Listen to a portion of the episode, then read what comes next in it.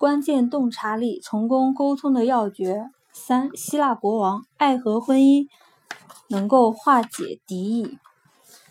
这个国王实际上是已经被罢黜啊驱逐到英国的，所以贯穿业务关系的始终，我一直要解决的主要问题是让他能够重返希腊。外加解决他留下的财产归属问题。一九九二年，国王与希腊时任总理康斯坦丁达成了一项协议，将他名下当时市值二百四十亿德拉克马（折合七千七百万英镑）的大部分地产交给一个非盈利基金会，以换取塔托伊四百英亩地产、房产、教堂和祖坟。以及将留在王宫内的私人物品带到英国的权利。一九九三年，他获准带一小队随从重返祖国。他乘船周游全国的途中，一再受到希腊空军飞机的骚扰。希腊政府最后请他尽早离开。一九九四年，安德烈亚斯。呃，领导的希腊政府通过一项新法律，废止了1992年的协议，没收了他留在希腊的一切财产，收回了他的护照。他所持的护照是签发给前希腊国王康斯坦丁的。希腊政府放话，如果他改名换姓，可以重新考虑给他签发护照，但他一口回绝了。在给媒体的一份声明中，这位国王指出，总理虽有权对他发表个人观点，但他绝不能否认。康斯坦丁是希腊国民。他说：“我的孩子入读的是妻子和我一手创办的希腊学校。我的妻子和孩子都能说一口流利的希腊语。我是希腊人，妻子是希腊人，孩子也是希腊人。不论总理作何说法，都改变不了这一事实。”啊，好奇怪的是，他和总理都叫康斯坦丁，外国人的名字真的是。为这位希腊前君主效力的三十年中，他从没有要求我投放一篇暗示恢复君主制为好的文章，连旁敲侧击也没有。他接受全民公决中民众的意愿，用他在接受《时代周刊》采访中的话说：“如果希腊民众认为他们需要一个共和国，我们不应干涉他们享受这一权利。”久而久之，希腊民众逐渐以赞许的眼光看待他。他们没有将他看作一位君主，而是一个与祖国有着密切联系的要人。一九九三年，希腊电视台对他进行一个一小时的专访，这是二十五年来的首次电视专访采访。希腊官方媒体担心国内民众支持他，对他进行大肆攻击。他回敬道：“对希腊一部分官媒的激烈声讨，甚至在采访播出前就刊登的檄文。”我不觉得意外，甚至有些受宠若惊。见希腊政府无意归还地产，国王认为必须诉诸欧洲人权法院。他指出：“我首先是一名希腊人，我爱自己的国家，我对希腊民众或共和政体没有任何怨言。我之所以对簿公堂，是为了保护我们的家园和地产、希腊民族和民生，反对从偏见的立场滥用被赋予的权利。”我们要维护自己和同胞的基本人权和政治权利。法院判国王胜诉，称地产归国王一家私人所有，与他们是希腊皇族这一身份无关。但他们又称不必非得归还地产，但要予以经济补偿，因为欧洲人权法院仅规定了货币补偿，补偿的详详细条款由双方协商解决。希腊政府最后赔偿了国王四百万欧元，远少于他的他实际的数目。收到这笔款项，国王当即宣布成立了一个基金会，将这笔钱专款回馈给希腊民众，用于重大自然灾害和慈善事业。这一对国王和他的妻子是一对优秀、儿女情长的父母。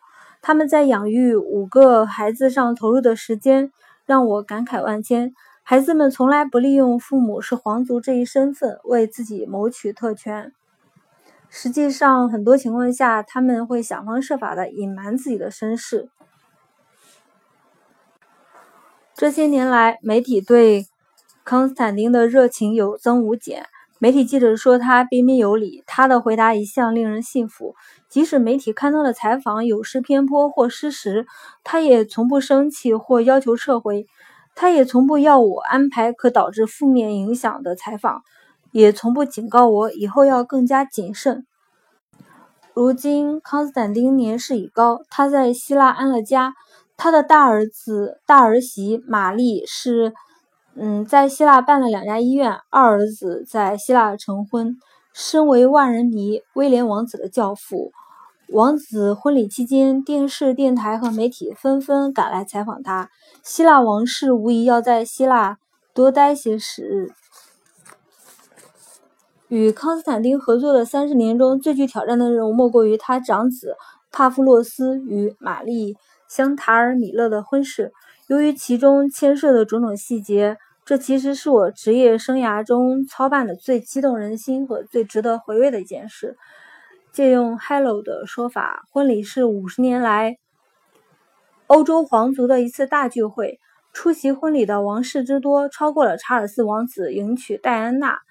来参加婚礼的王室遍布整个欧洲。国王的姐姐是西班牙王后，王后的姐姐是丹麦女王。不仅希腊，连英国、西班牙、丹麦、德国、意大利、南斯拉夫、约旦、瑞典、奥地利、比利时、保加利亚、伊朗、卢森堡、荷兰、罗马尼亚和俄罗斯王室都纷纷前来道贺。总共有二十九位王后出席了婚礼。单单这次聚会就备受关注，安排了四名手下专职应付媒体。但这个故事另有花絮。新娘的父亲罗伯特·米勒是位亿万富翁，在亚洲经营了一家大型免税商店。由于他和家人的公关需求不同于王室，这位功成名就的商人和艺术赞助商单独聘请我代表他和家人。他一辈子都不沽名钓誉，他知道媒体会关注自己，但又怕这份关注。抢了新人和皇室的风头，他同时又担心给媒体留下负面印象，做出不利婚礼的报道。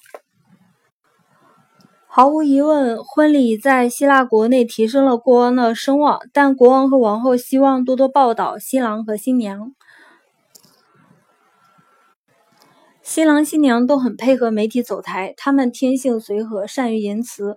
婚礼前，我们为希腊媒体以及丹麦和西班牙媒体安排了两场专访。为方便各家媒体报道这一盛事，我们准备了一套他们感兴趣的问题和答案，比如：你们何时何地相识？他在哪里？如何向你求的婚？你父亲说了什么？希腊之行的感觉如何？你们去哪里度蜜月？最后一个问题有一个非常简单的答案。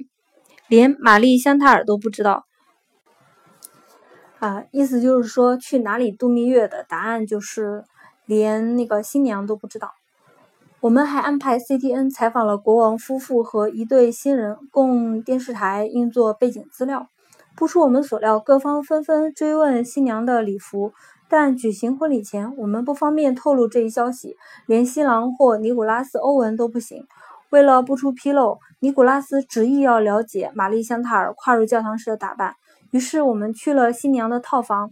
制作婚纱的著名设计师瓦伦蒂诺和他的团队正在为新郎、他母亲和姐妹整装打扮。我将瓦伦蒂诺拉到一旁，为尼古拉斯系了一个便条，准时送到了教堂。虽不敢担保，但我们却希望借婚礼让国王的形象深入希腊民众的心。希腊各路记者虽持不同政见，但都能公允地报道这一盛事，这让我感触颇深。